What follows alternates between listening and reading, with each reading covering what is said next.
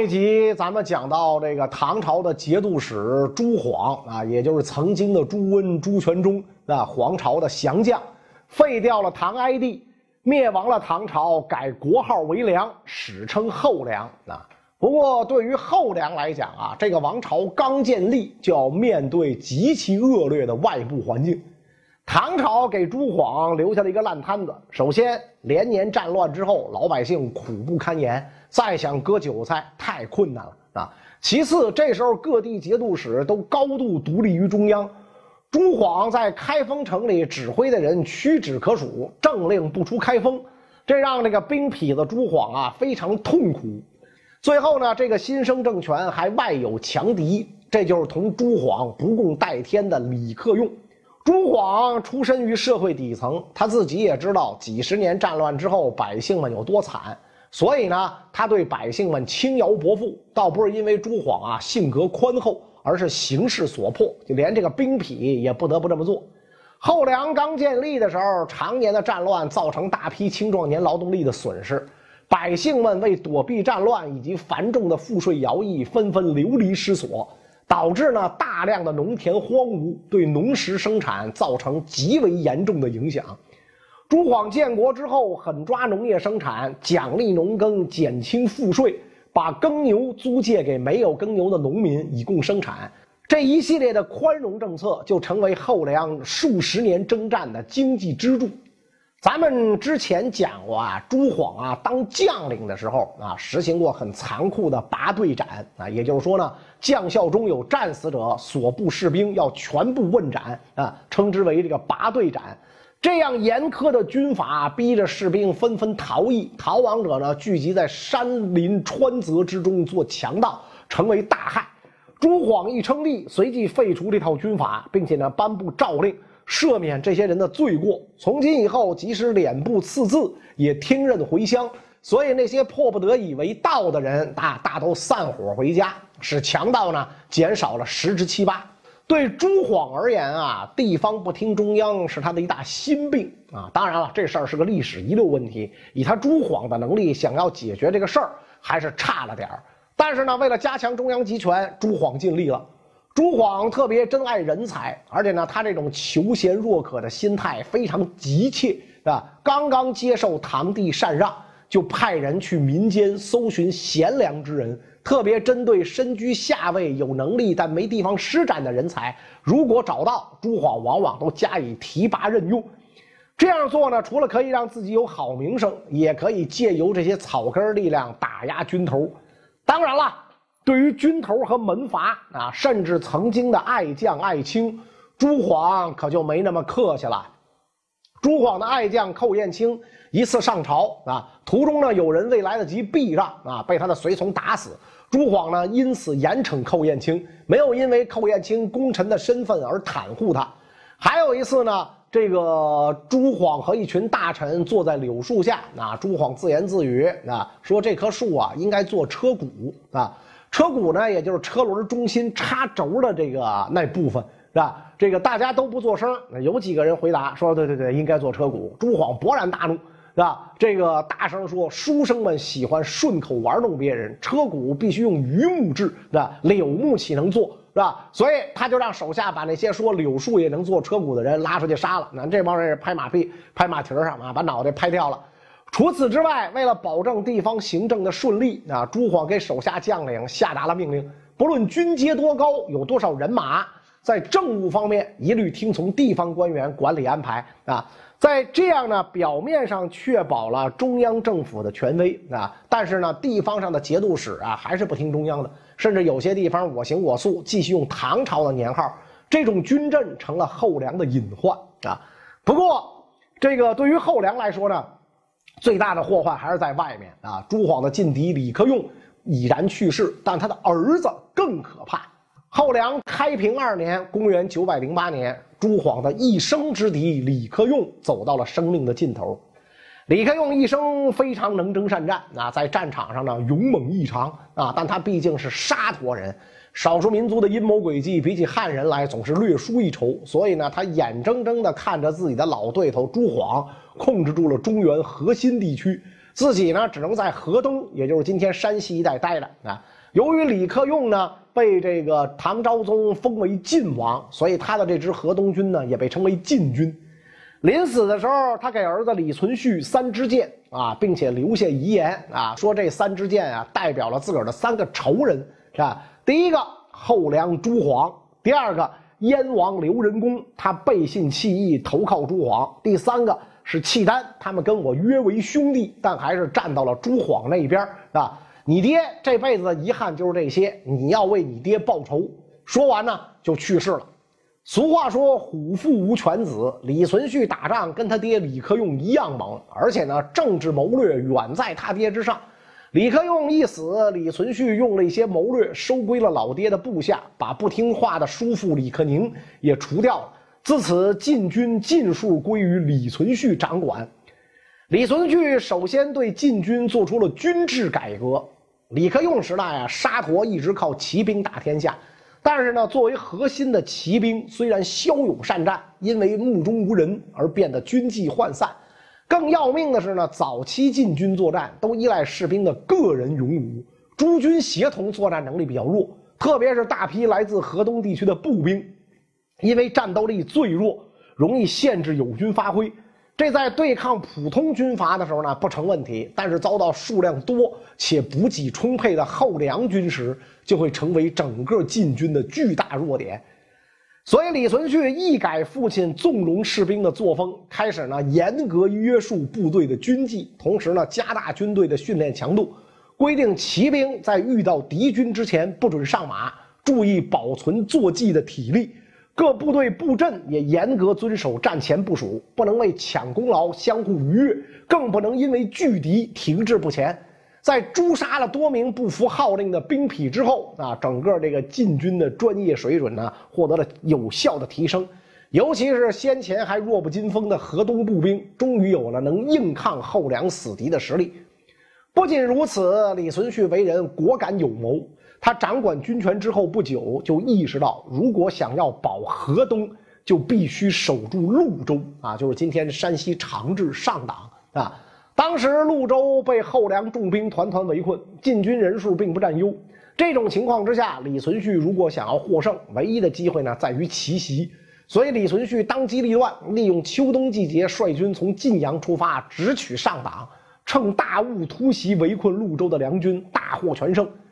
秋冬季节并非用兵的好时候，潞州的梁军也很难想到敌人会在大雾天千里奇袭，是吧？李存勖的用兵之奇使朱晃大惊啊！他对李存勖的评价啊成了千古名句：“生子当如李亚子，克用为不往矣。至如吾儿，屯全耳。”啊，这里的亚子啊是这个。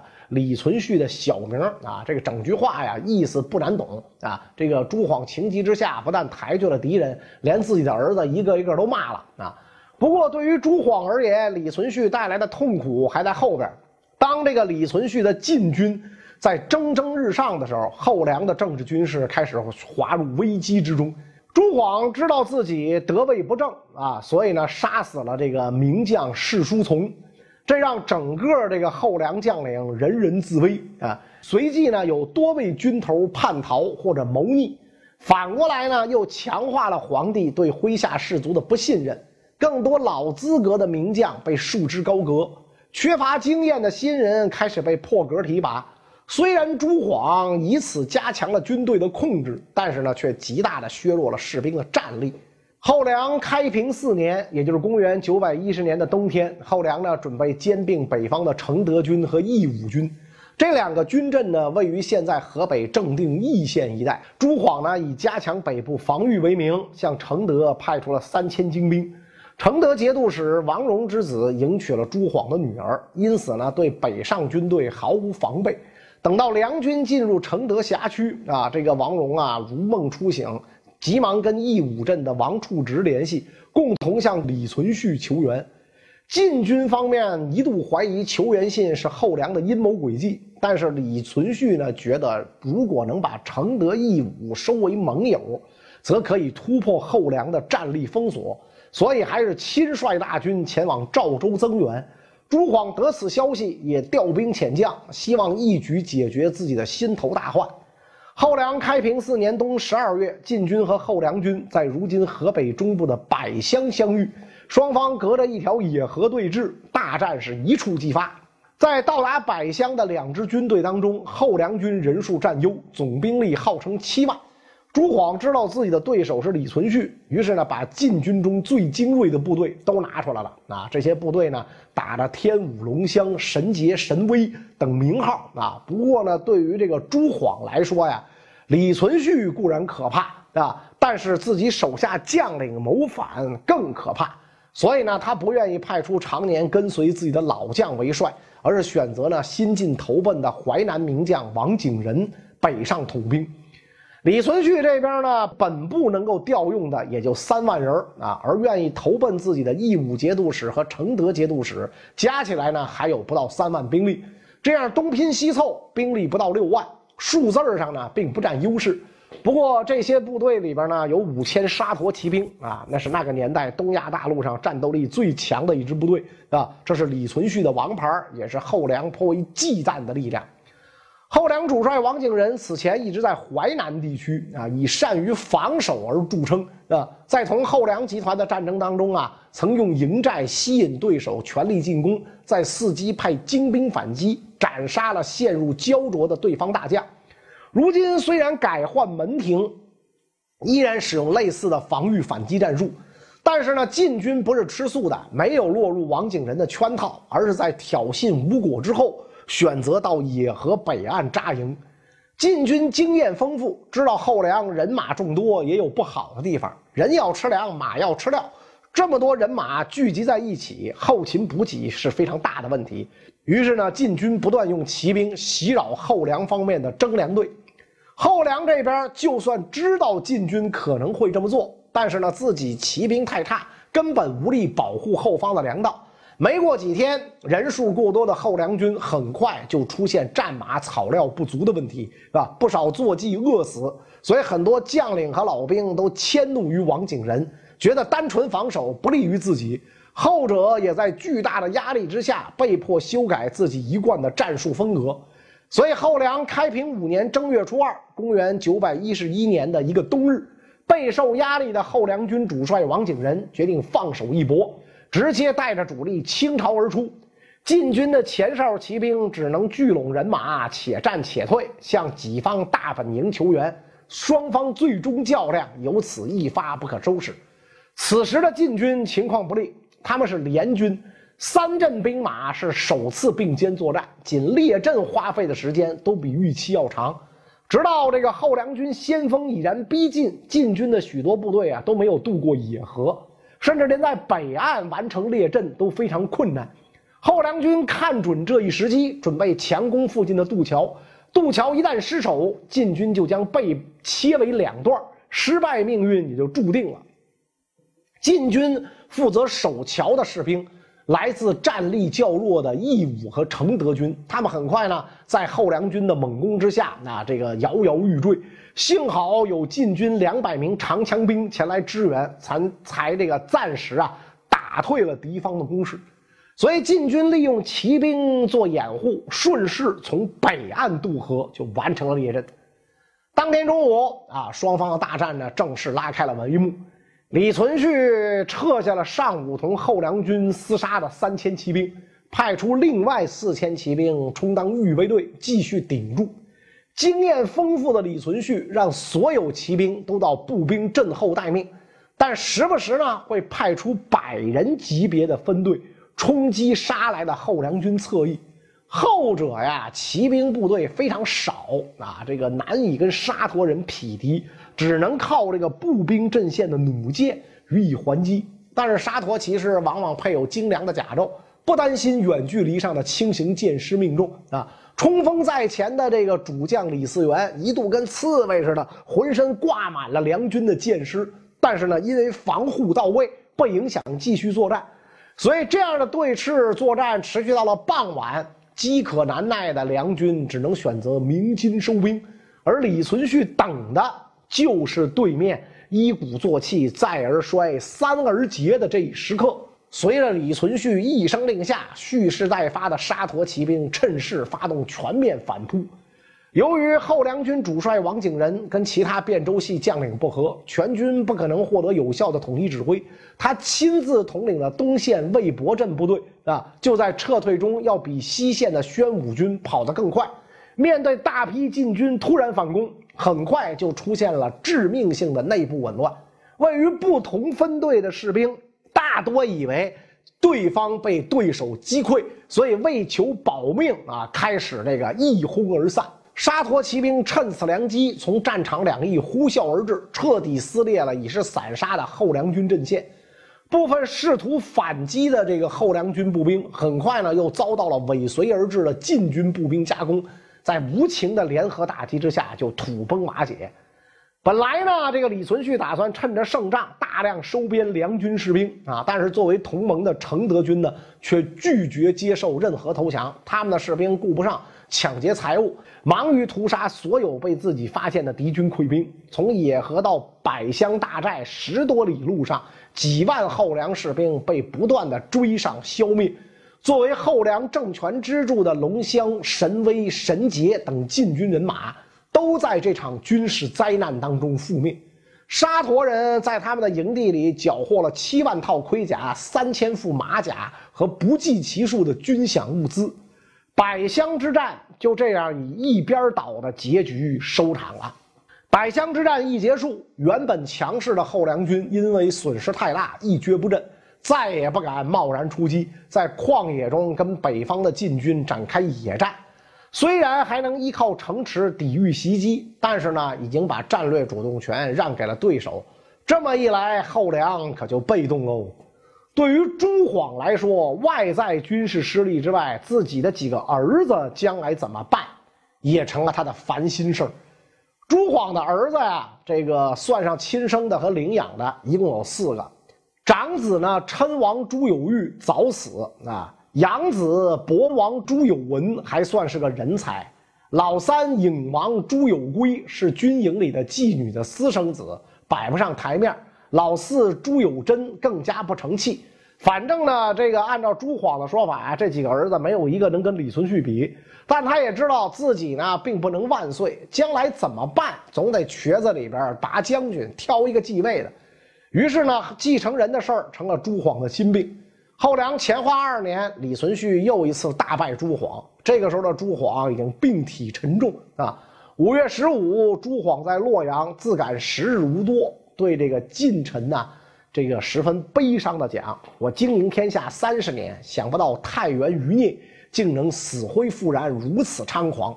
我看他李存勖志向不小，上天呢却又欲夺我余年，几个儿子皆非其敌手，我将死无葬身之地啊！”说罢呢，就哭了啊！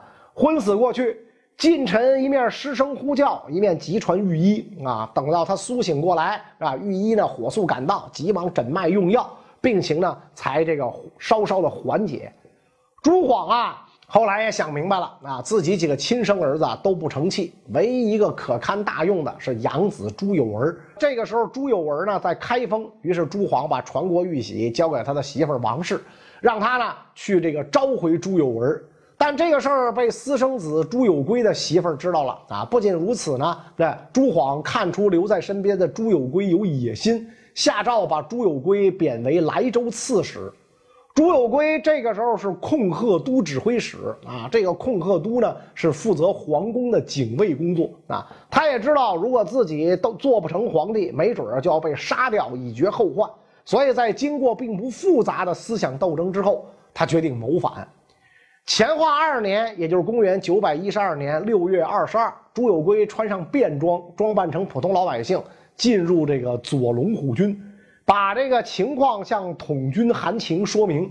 韩情是朱有圭的老部下，也担心出事的话呢不能自保，于是跟朱有圭一拍即合，决定协助他弑父篡位。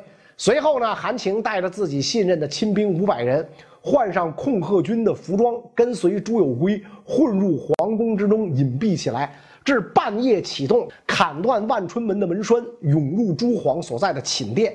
此时，宫人们是一哄而散啊！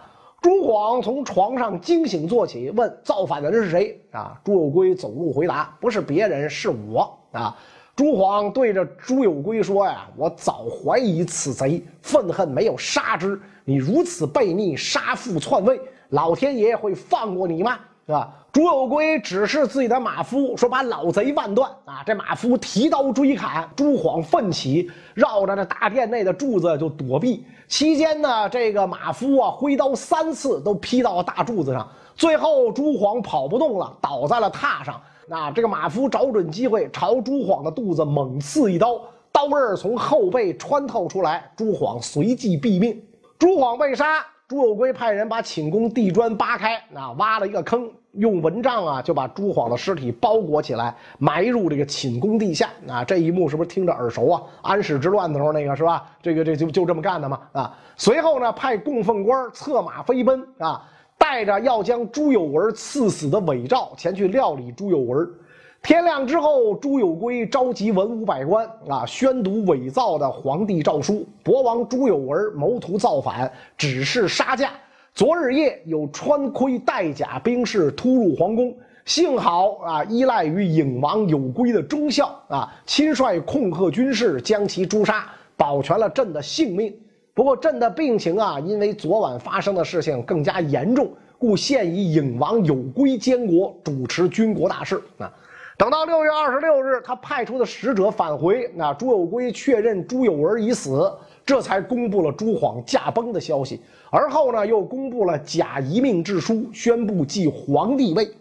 那朱有圭的皇帝宝座能坐得踏实吗？梁晋之间又将如何继续争霸呢？咱们下一集